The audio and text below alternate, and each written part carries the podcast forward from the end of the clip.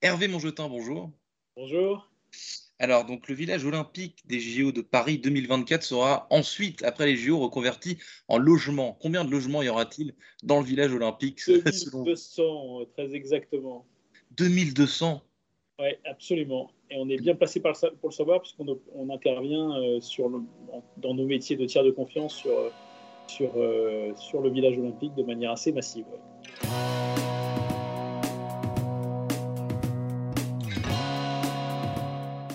Bonjour à tous et bienvenue au Talk Décideur du Figaro en visio avec aujourd'hui sur mon écran et sur le vôtre Hervé Monjotin, PDG depuis un peu plus de 5 ans de Socotec, société de contrôle technique et d'expertise de la construction. Euh, vous avez travaillé 20 ans chez Norbert d'Entresangles, hein, que vous avez quitté euh, en 2015 alors que vous étiez CEO. Euh, pourquoi vous, Hervé Monjotin, à la tête de, Socotec Qu'est-ce qui, qu'est-ce qui a fait que bah, voilà, vous êtes aujourd'hui en place et, patron de cette société? Euh, pourquoi pas? Euh, Non,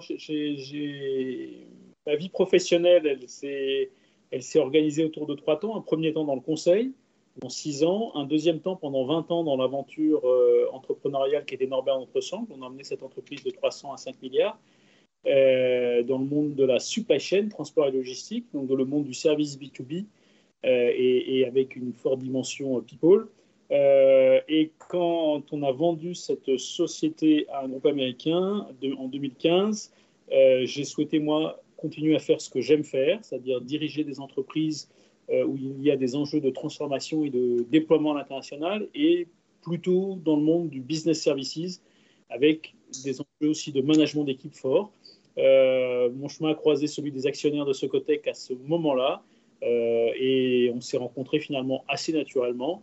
Euh, en 2016. J'ai pris la tête de cette entreprise il y a maintenant un peu plus de 5 ans, vous le disiez. Euh, et en 5 ans, on a doublé taille, on s'est déployé à l'international euh, et on a fait de Socotec le leader mondial tiers de confiance dans la gestion des risques sur non seulement la construction, comme vous l'indiquiez gentiment, mais aussi les infrastructures. On en reparlera justement des différents segments euh, de marché que, euh, que vous euh, représentez. Est-ce que vous pouvez me définir justement votre métier en le vulgarisant le plus, plus possible et en me donnant des exemples? Alors, de manière conceptuelle et après de manière très simple.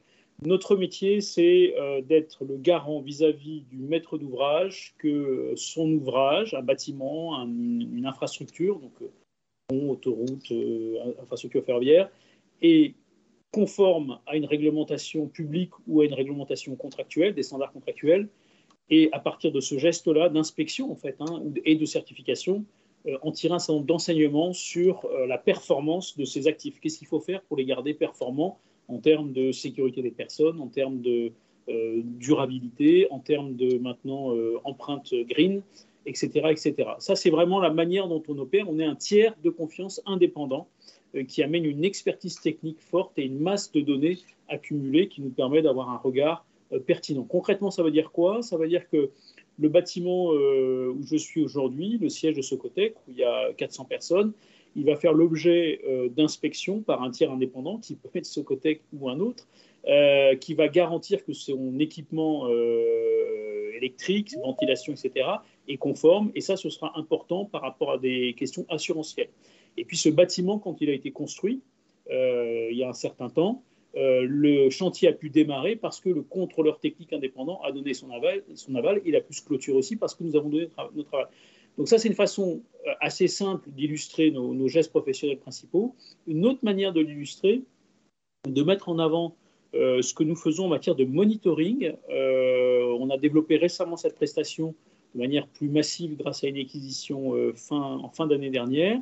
Le monitoring, c'est quoi? Cela consiste à poser des capteurs, soit des technologies classiques, soit, euh, soit euh, fibre optique, sur les grands ouvrages d'art euh, pour voir comment ils se comportent dans la durée, les barrages, les ponts, ou bien des, ouvrages en construction, je pense à tout ce qui est lié au Grand Paris, pour voir comment l'environnement bâti autour de ce grand projet se, comporte. Est-ce qu'il y a des, vibrations ou des, mouvements un peu dangereux pour la l'intégrité du bâtiment. C'est pour ça qu'on se présente toujours comme étant les garants de l'intégrité des assets. C'est ça notre, notre métier, de la conception à l'exploitation jusqu'au décommissioning.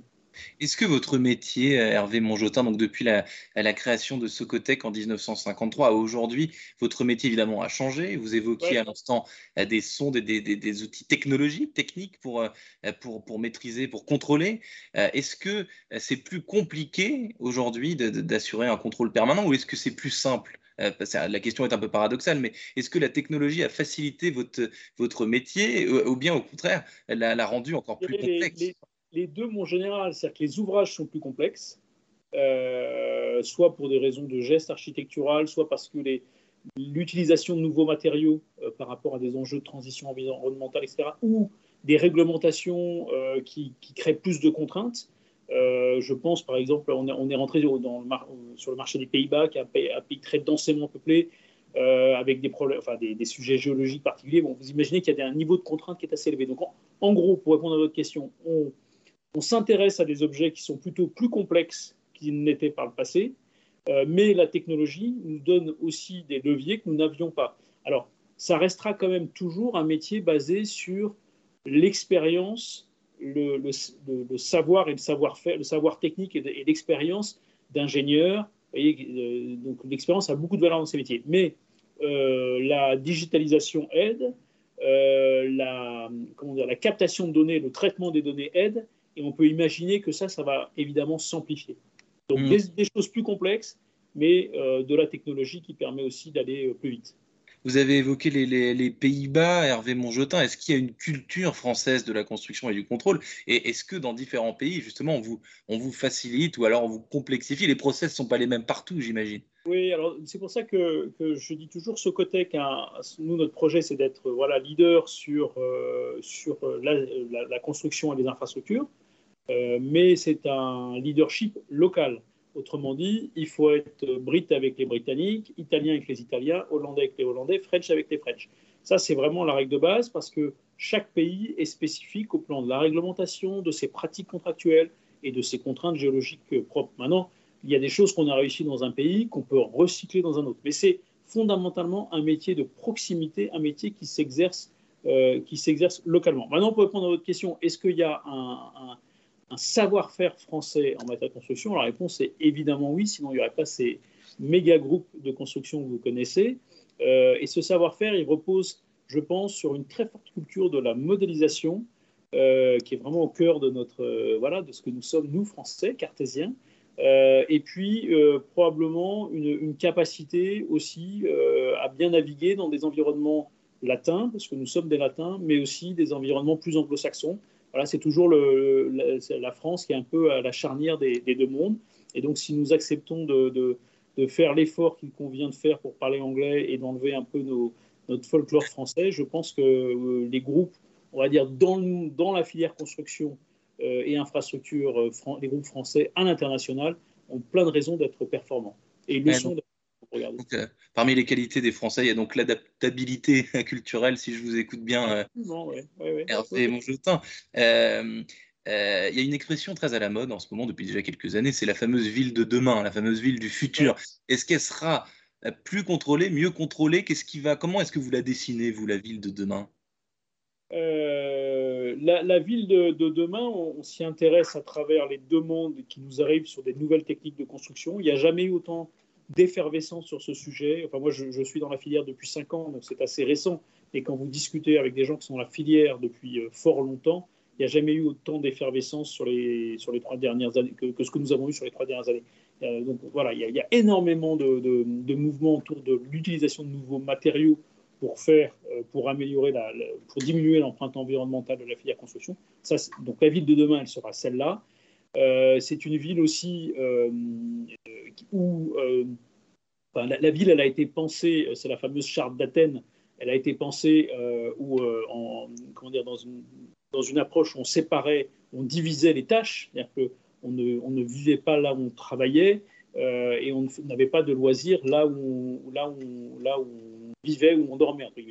Cette, cette vision-là été très puissante pour développer les métropoles que nous connaissons on est probablement arrivé au bout de cette logique-là, et donc de manière euh, très pragmatique, un, parce que c'est une, révolution copernicienne, euh, on est partie prenante de tout ce qui, revient à avoir tout ce qui, amène à avoir une ville plus, inclusive au sens où on fait, fait les, différentes fonctions sociales que l'on est amené à, s'exercer, à exercer pardon, se rassemblent sur un même lieu. Mmh. donc Socotec fait partie de ceux qui participent à ce mouvement dans nos pratiques professionnelles quotidiennes. Et c'est pour ça qu'on participe à un centre de think tank autour de la ville. Vous avez peut-être vu notre nom de ci, de là.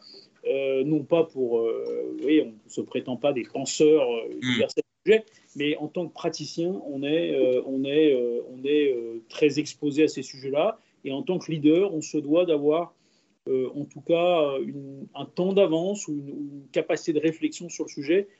ça nous amène voilà, à régulièrement faire des, des, livres blancs des euh, bah, qui font un mhm. peu la synthèse des approches euh, sur tel ou tel sujet. Je pense à ce qu'on a fait récemment sur tout ce qui est construction hors site, euh, qui, est probablement, qui est probablement un élément qui va, je ne sais pas si ça va révolutionner, mais ça va beaucoup modifier l'approche de la filière construction dans les années qui viennent. Hervé Monjotin, PDG de Socotec depuis 5 ans. Merci infiniment d'avoir répondu à mes questions pour le talk décideur du Figaro. Je vous souhaite une excellente fin de journée. Merci à vous. Bonne journée.